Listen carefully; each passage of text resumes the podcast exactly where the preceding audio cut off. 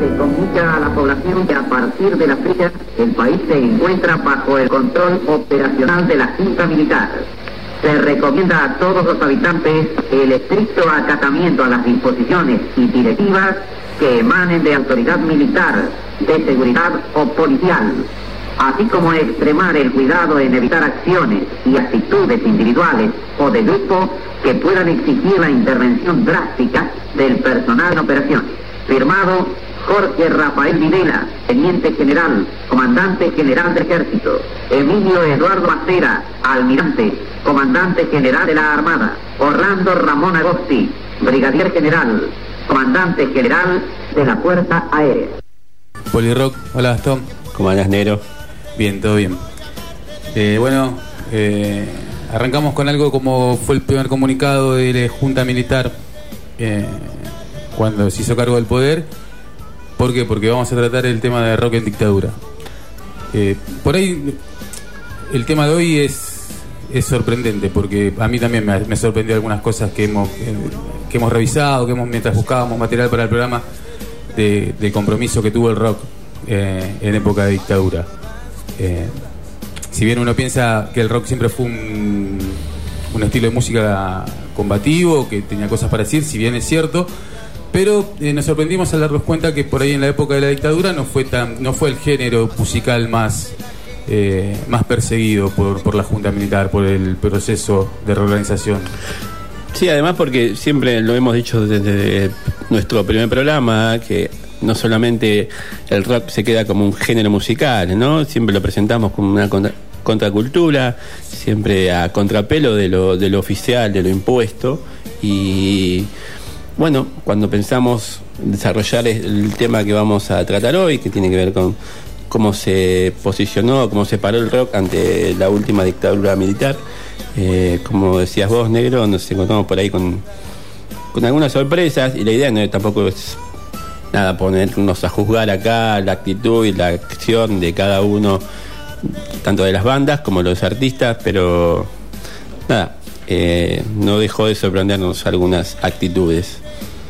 Sí, lo que contábamos, eh, arrancando, ¿no? Ya desde el principio, desde 1976, que, al hacer, eh, al buscar los apuntes para el programa hoy, bueno, encontramos, nos encontramos con que uno de los artistas eh, fue contradictorio, ¿no? Porque el, Flaco Spinetta, si bien fue uno de los artistas en los que estaban las listas negras por algunas canciones o porque decían que eh, su música o sus bandas eh, incentivaban el consumo de drogas o a un pensamiento revolucionario, eh, hemos encontrado, por ejemplo, que en, el 76 eh, Spinetta tenía Invisible, su banda Invisible, y había sacado su disco que era El Jardín de los Presentes. Y gozaba de mucha popularidad, fue uno de los artistas que más laburó en, en el año 76. Tanto es así que dicen que, bueno, se compartió la foto de, de la revista, de la lamentable revista Gente, ¿no? Su foto anual con todos los personajes del año. Sí. Y el flaco estuvo en la, en, en la foto anual del año 76 junto a Martínez de Oz, por ejemplo, o el brigadier Cacciatore. Es algo que se le cuestionó, ¿no? Y él, como respuesta, eh, de alguna manera, lo- fue lo que dijo que él le daba lo mismo, por lo menos creía que era lo mismo salir en, en la revista Gente junto a los personajes del año que ser fotografiado por la revista Pelo, por ejemplo, que es una revista de rock. Eh, Lo, lo- lo- lo distintivo es que, por ejemplo, la revista Gente le hacía el caldo gordo a la dictadura. claro. Eh, titulaba, por ejemplo, tenía eh, titulares como diciendo ¿qué hace usted para que su hijo no sea un guerrillero? Entonces lo que lo que suena contradictorio, ah, está bien, ¿no? Con el diario del lunes, 40, estamos hablando casi 40 y pico de años después. Sí. ¿no? Sí. El- lo, que, lo que suena contradictorio es eso. Y hay una declaración también del flaco que dice, por ejemplo, hablando de Madre de Plaza Mayo, de- decían que eh, las madres de Pla- de Plaza Mayo merecían su mayor adhesión y respeto, pero muchos de sus hijos fueron tipos que hicieron miles de cagadas, por ejemplo. Claro que pedirle a una madre, decía el flaco en esa época, que invierta el proceso de madre y condene a su hijo es imposible. Pero también es imposible que yo considere que sus hijos, que hicieron muchas cagadas, sean héroes o mártires inmolados por la paz mundial. Sí, es un tema realmente complejo. ¿no? Eh, eh, de- Pero es como hablábamos recién, ¿no? nosotros no venimos a jugar a nadie, sino para... No, tratar de por lo menos de contar y de alguna manera, nada, eh, no sé si, por lo menos la elección, siempre cuando hay una elección y en cuanto a lo que decidimos contar, creo que también hay una toma de postura. Y siempre teniendo en cuenta lo que por ahí suena reiterativo, pero es así, nosotros consideramos al rock, por lo menos en sus inicios, el rock fue una contra, fue contracultura, siempre, como ya lo dijimos, oponiéndose a lo establecido, y tal vez ah, sentimos, e investigando para este programa, es que de alguna manera en esa etapa en particular, creo que tal vez hayan quedado cortos en cuanto al compromiso, ¿no?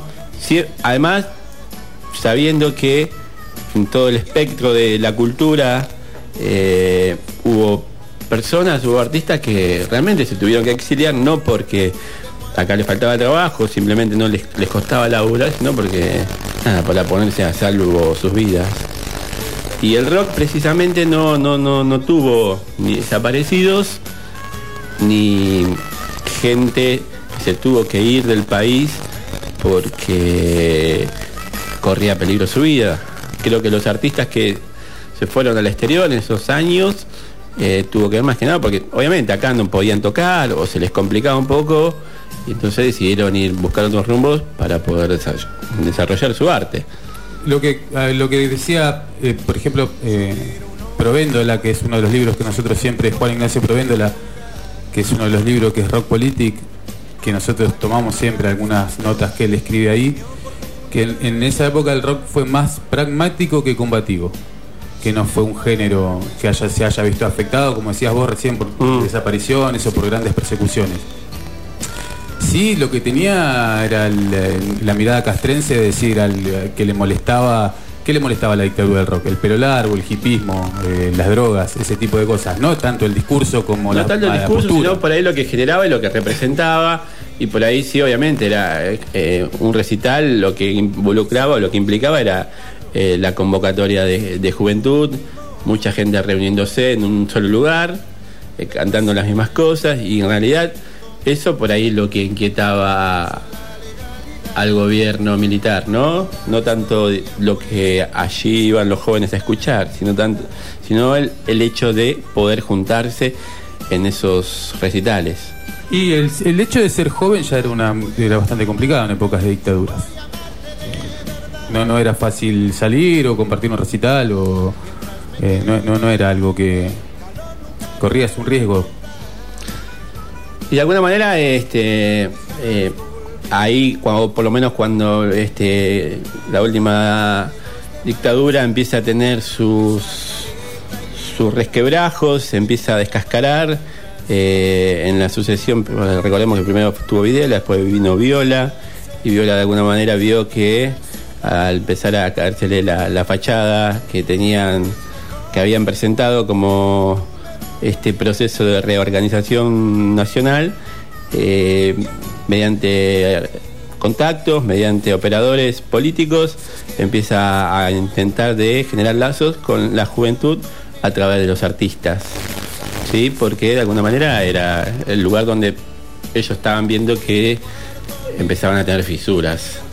O por lo menos la juventud era la que empezaba ya a mirarlos de costado. Eh, algo que no había pasado al inicio, ¿no? Y lo que, lo que, primeramente fue eh, o tratado o censurado o apartado por la dictadura militar, después trató de convertirlo en aliado para poder perpetuarse en el poder. Siguiendo con la beta que, del Flaco Espineta, así como en el 76 fue un año bueno para él, en el 77 empezaron con. lo detenían todo el tiempo, le cuestionaban algunas letras, algunas canciones en el año 79, en el regreso de Almendra, en la gira que hizo por el regreso de Almendra, tuvo mil y unos inconvenientes entre policía, eh, maltrato al público y ese tipo de cosas. Convengamos que eh, eh, se arrestó a 197 personas en la entrada del Estadio Estudiante de La Plata, en el, en el regreso de Almendra. Claro, sí, y digamos, eran los únicos, de alguna manera, esas eran las cosas que sufrían, que ya las venían sufriendo, ¿no? El rock ya había, el tema de las racias, a, la salida de los recitales, eh, la, censura en cuanto a, los, a las canciones, ya venía previo a la dictadura, ¿no? En los, momentos donde, eh, entre esos tres años que duró el último gobierno de Perón, más que nada después de su muerte, ¿no? Ya ahí con la AAA instalada, con Isabelita y el brujo López Rega en el poder, ya hubo una, especie de persecutoria a, los rockeros y el Confer, ¿no? Que tenía, tenía que pasar todo por ahí y bueno, ahí hay cada anécdota, ¿no? De, de, de censura, y, eh, casi incomprensible, porque además de, tan de lo siniestro que fue la última dictadura, una de las cosas, todo lo que no entendían lo prohibía. Bueno, por ejemplo, había libros sobre, sobre cubismo que, que, los, quemaban porque incluía, pensaban que hablaba de Cuba. Entonces es una, aparece risueño, ¿no? Uno de química, ¿no? La Cuba litrolíctica, algo así era que lo comió. Ya el hecho de que tenga la palabra Cuba. Eh. Era, era eh, para prohibirlo, te quemaban los libros. Entonces, eh, no, no, sé, estamos hablando de algo que es para reírse, pero bueno, ha pasado. Hoy. Pero ha pasado. Y se vivía en esas condiciones y se pensaba en esas condiciones y se respiraba ese aire. retomamos lo que decíamos del rock que no fue callado, aunque es cierto que algunos de sus mensajes sufrieron censura y mm. varios artistas estuvieron bajo observación, y el 26 de octubre de 1976 tomó pública notoriedad que las autoridades de Radio El Mundo tenían una lista negra que incluía a Charlie García y Nito Mestre, Arcoíris, Lito Nevia, Espineta, Solista. Y en medio de sus viajes promocionales por América Latina, Gieco participa en un festival a beneficio de la Fundación Genética Humana, entre los fundadores de la. Los socios fundadores estaba Alicia Raquel Hartrich. De mujer de Videla. La mujer de Videla. Esposa del presidente Jorge Rafael Videla. También pasaron Nito Mestre y los desconocidos de siempre en esos viajes promocionales. Es lo que hablamos recién, ¿no? De lo, de lo contradictorio que, es a veces, cómo el, paso del tiempo te deja ver algunas cosas que por ahí en su momento no están. Como digamos, nosotros estamos parados acá en 2019 y a veces uno intenta pensar y dice, bueno, trataban de hacer lo que podían, supongo también, pero no deja de ser por lo menos algunas acciones contradictorias. Y hacíamos bueno, León Gieco en una de las tantas entrevistas que dio en estos últimos años, no sé cuándo es esta, pero él eh, dice abiertamente cuando le preguntan si el rock eh, fue resistencia en esos años, dice, no, no, no jodamos. Eh, el rock no fue resistencia, resistencia fue Rodolfo Walsh. Y creo que de alguna manera, a modo de autocrítica, me parece que es más que válida. Eh, igualmente él la pasó mal, ¿no? Él cuenta también en anécdota cuando lo citan en uno de los eh, ministerios, creo que el Ministerio de Bienestar Social, lo meten en una oficina y dice que habló con un tipo, que el tipo le puso un fierro arriba del, arriba del escritorio y sin ningún problema. Le dijo que si seguía cantando La cultura es la sonrisa le iba a meter dos tiros al león. Así, así, no. No me acuerdo cómo era el personaje de este momento, pero la anécdota cuenta que fue así. Y fue. A Gieco le prohibían canciones estúpidas, el tema de los mosquitos o ese tipo de cosas. Le buscaban la vuelta y le recortaban todo. Y en un momento lo volvieron loco. Por eso fue la decisión que toma la decisión un año nada más, el 78 de radicarse afuera y venir esporádicamente a hacer un show e irse. Bueno, hay tantas anécdotas, ¿no? Pero eh, también a Charlie le pasa también un recital que hacen en el 78, creo en Uruguay, lo detienen. Creo que una de las canciones que, uno de sus álbumes que fue censurada, ¿no? Dos, no recuerdo cuál fue el álbum, pero una se llamaba Juan Represión y la otra Botas Locas. Creo que cantando Juan Represión en, Uruguay, había. Recordemos que eh, dictaduras militares hubo en toda Latinoamérica y Uruguay no fue la excepción en esos años. Bueno, lo detienen a Charlie esa noche, después de cantar Juan Represión, lo llevan a la comisaría y, claro, los milicos medio que no habían entendido mucho cómo era la, eh, letra de la canción. Eh, imaginemos que el sonido no era el sonido de estos años, estamos hablando de hace cuatro décadas atrás. Y claro, el tipo muy repentino, con esa rapidez que tenía. Dice, bueno, a ver, eh, ¿puedes escribir de vuelta la canción que cantó que para ver y a Charlie le cambió completamente la letra a la canción. Y cuando la leen los milicos dicen, ah, no era tan grave, así que se puede ir. Y bueno, zafa por eso. Lo que destacó, si hay dos rasgos distintivos de la dictadura militar, fueron la violencia extrema y la estupidez extrema también. La ignorancia. No, es una cosa increíble. Eh, también lo, que me llamó la atención que, el, por ejemplo, hay un lugar, el Templo del Rock, que es obras sanitarias que pasaron todas las bandas, que en su momento eh, era el lugar donde tenían que llegar las bandas, como, como decía el Indio Solar, y la zanahoria del rock era llegar a obras. Después de cemento tenías que ir a obras y vos ya estabas, por, después de ahí ya eras un, consagrado.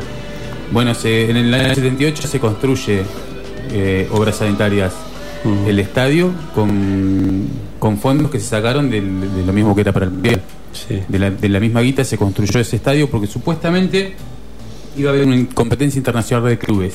Y ahí se dio, ahí fue la piedra inicial de lo que después fue durante tantos años el, el lugar más emblemático del rock en Argentina. Bueno, para un poco para, digamos, eh, para citar una autoridad creo que más que respetable, Víctor Heredia también, hablando un poco de lo que venimos desarrollando hoy, que tiene que ver con la actitud que tuvo el rock en esos, esos años y papel que posteriormente se le adjudicó. Voy a leer alguna declaración que le hicieron en un reportaje. Él decía, el papel que se le otorga al rock durante la dictadura es exagerado. Los perseguidos y asistidos de aquella época tienen nombre y apellido y son parte de las listas que tiene la prensa. Y puedo asegurar que no podíamos trabajar. Siempre él apartándose, ¿no? digamos, del rock. Dice, no sé por qué se pretende imponer una historia que no existió. Tejada Gómez, Hatman Lima Quintana, Mercedes Sosa, eh, Marian Farías, Gómez y tantos otros pertenecientes al movimiento del nuevo cancionero son los verdaderos representantes de la resistencia en el campo de la música popular argentina. El rock como movimiento no estuvo censurado en este, en este país, ni integró las listas negras, ni militó a favor de los exiliados.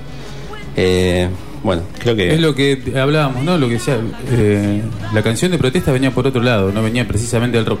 Y hay algo paradójico, que es que el rock fue más combativo post dictadura contra la dictadura misma que en los años de la dictadura. Del 83 en adelante podemos encontrar muchísimas canciones hablando de desaparecidos o del proceso militar o de generales militares, canciones contra la guerra de Malvinas, que en su momento no es una cosa que no, paradójica que no se dio cuando se tenía que dar. No sé si por X razón, nosotros no estamos para analizar las razones por qué la gente no canta las cosas que tiene que cantar. Pero es paradójico, ¿no? Eso no, no deja de llamar la atención.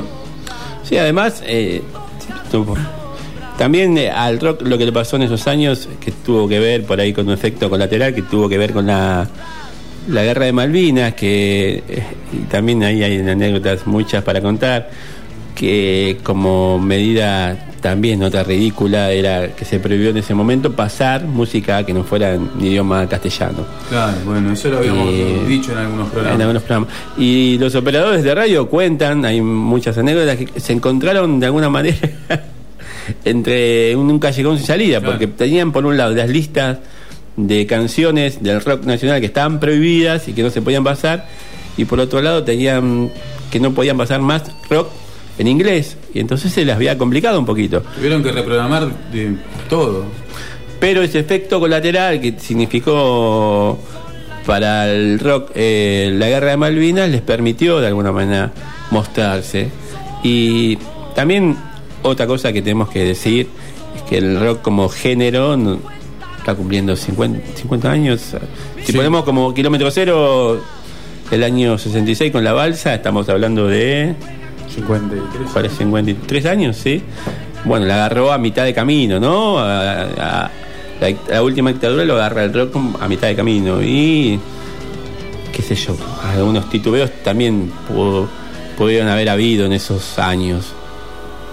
Que es comprensible también, ¿no? es, es, como hablábamos recién, uno no sabe cómo, se planta ante la vida en, en los diferentes momentos, en las diferentes circunstancias que está presenta.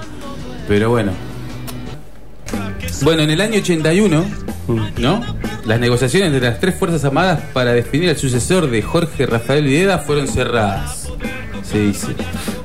Eh, sin el mismo consenso que su predecesor, pero terminaron eligiendo a Viola. ¿Qué, ¿Por qué remarcamos esta parte de Viola, que vos lo dijiste hoy también, no? Porque eh, no hay que olvidarse que Viola fue el que dio el plan de operaciones, que es ni más ni menos el protocolo para poner en práctica el terrorismo de Estado. Así que estamos hablando de un tipo que, como, fue la solución judía, fue, aplicó eso acá el tipo, ¿no? Fue el cráneo de todo lo que fue los centros clandestinos de detención, las maneras de picanear a la gente, de tortura. Mm. Bueno, este tipo fue el que hizo, el que tendió el puente con el rock. ¿Para qué? Para, como decías vos, para salvarla o para tratar de limpiar un poco esa imagen. Entonces fue y convocó una reunión con artistas del rock. Así que fue que Charlie García, David León, León Gieco, Espineta, Mestre, Rodolfo García, Greenbank y el productor Jorge Pistocchi desfilaron por la oficina de Olivera, que era un periodista ligado a Frondizi, eh, sobre la calle Moreno en el barrio San Telmo. ¿Para qué? Bueno, tuvieron reuniones. ¿Qué salieron de esas reuniones? Hubo promesas de todo tipo, como la creación de un Ministerio de la Juventud, ¿no? Qué bien. La elaboración de una revista gratuita para estudiantes secundarios llamada Oxígeno. ¿Y el eslogan cuál era? La juventud argentina necesita oxígeno. Había un, sí, había un programa eh, eh, en el canal oficial, en el canal 7, que se llamaba Adelante Juventud. Hay algunos eh, videos que se pueden ver en las redes. Bueno, con respecto a esto que decís, y supongo que a través de esa reunión habrá surgido eh, que se organizó un festival en Ezeiza en el año 81 para el Día de la Primavera y bueno, todos los artistas que nombraste fueron parte de ese, de ese festival que ahí fue que Viola también aprovechó para eh, eh, enviarles un mensaje a la juventud que bueno no trajimos el audio hoy pero si cualquiera que lo puede le pica el bichito de la curiosidad lo puede escuchar está en cualquier red eh, en cualquier página o en YouTube. Googlea el mensaje a la juventud de Viola y lo va a encontrar que eh, fue emitido en ocasión de ese festival. Eh, lo, que decíamos recién, de- los protagonistas de esa reunión, de, con lo que decíamos de Viola y de- con Olivera, se excusaron diciendo que accedieron a ello porque era la única oportunidad que encontraron de sortear los obstáculos y las provisiones. Más pragmático que combativo, como decíamos hoy, el rock se sentó a la mesa y operó en su beneficio. Bastante duro el amigo. sí eh, Pero.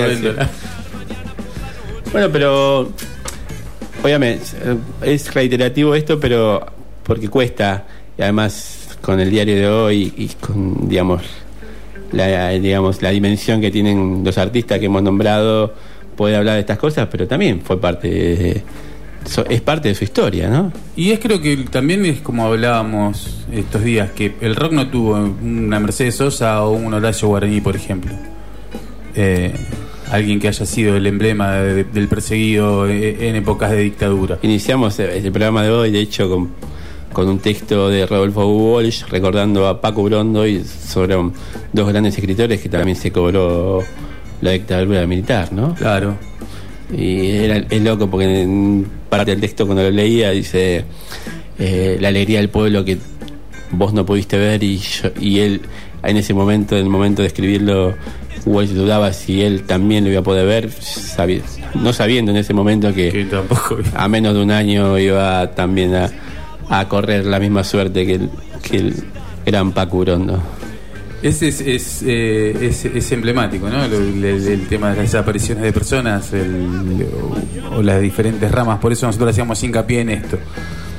De lo del, lo del folclore, lo- a- actores, actrices, el, gente el de mundo teatro. artístico, eh, eh, parte de actores y actrices que se tuvieron que girar porque corría peligro su vida. No es que no, porque no tenían trabajo acá, no podían desarrollar sus carreras, sino porque era una cuestión de vida o muerte.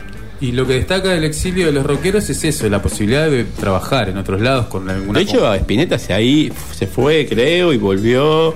Charlie también. Morris se fue, se radicó en España, Miguel Abuelo también se fue a España, eh, bueno, Gieco anduvo por América Latina, pero lo que, eh, lo que tratábamos de hablar hoy, no, eso no representaba que había una persecución ideológica tremenda y que a los tipos les llegaban amenazas de muerte o que no los dejaban vivir. Claro, no, no, no, de hecho no hubo desaparecidos en el ambiente del rock en esos años. Y bueno, eh, es complicado. Después, eh, la ya, ya hemos hablado también del Festival de, de la Solidaridad Latinoamericana, que tampoco deja de ser. Es la frutilla del postre de lo que fue la, la colaboración del rock con, con ese, ese momento de, la historia argentina que tiene que ver con la dictadura.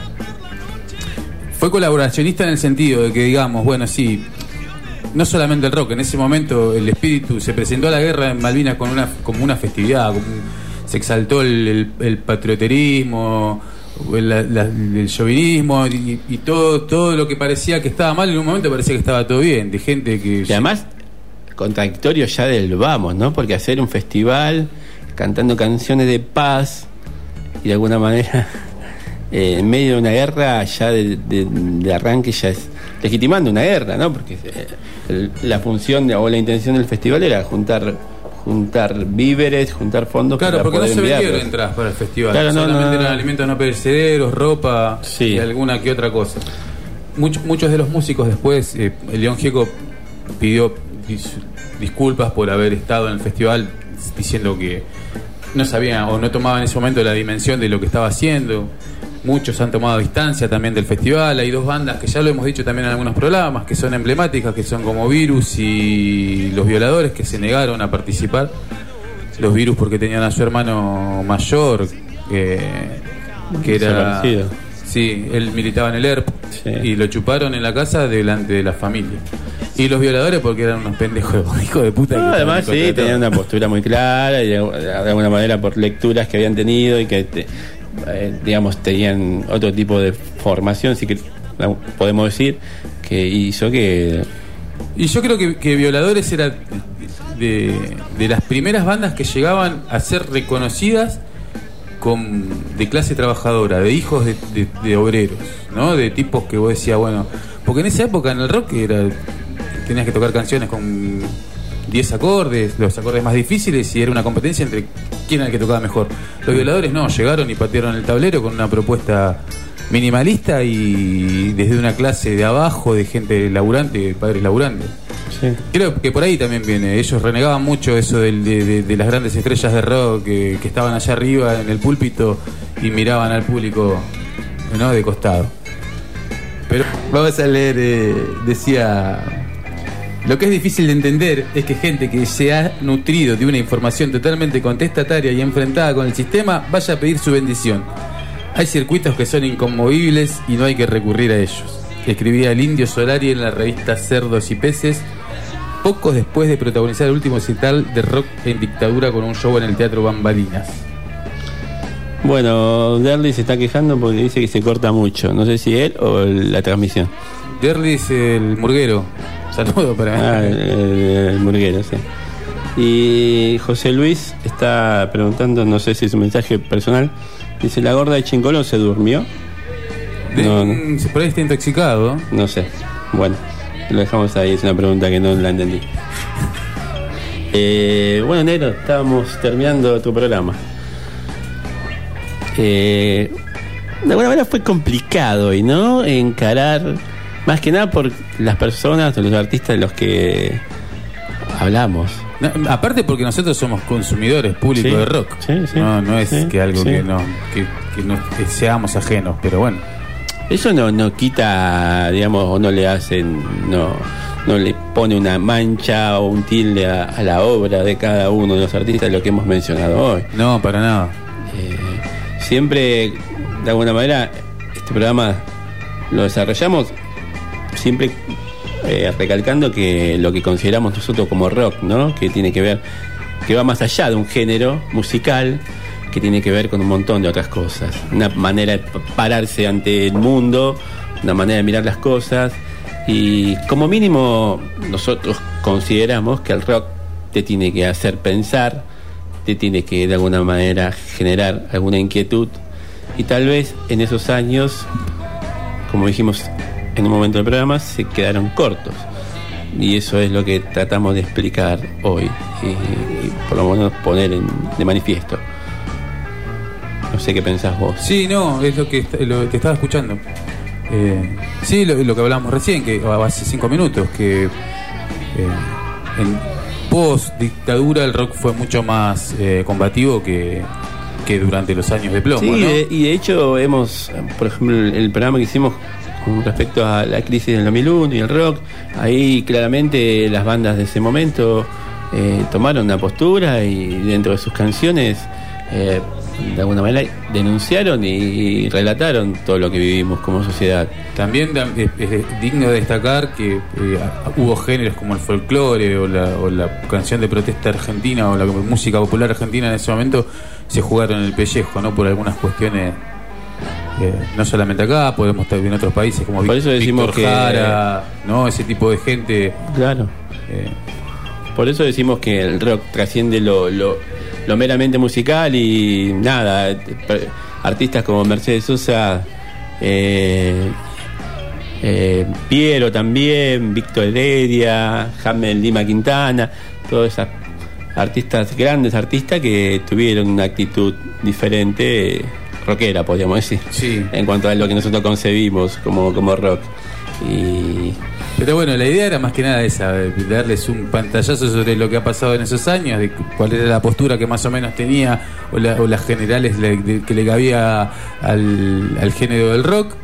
Y bueno, así como me imagino que algunas historias los habrán sorprendido, a nosotros también. Siempre había discusión esto, ¿no? Esto no es una toma de postura, no es una verdad revelada. es una verdad absoluta. Claro. Son opiniones, son opiniones y, y además, nada, es poner sobre la mesa cuestiones que todas son discutibles y, y todos los puntos de vista que puede llegar a despertar esta, esta, nada, lo que desarrollamos hoy son válidos y nada, estamos abiertos a la discusión. Bueno, que tengan buena semana todos, nos estaremos reencontrando, nos vemos gente, gracias.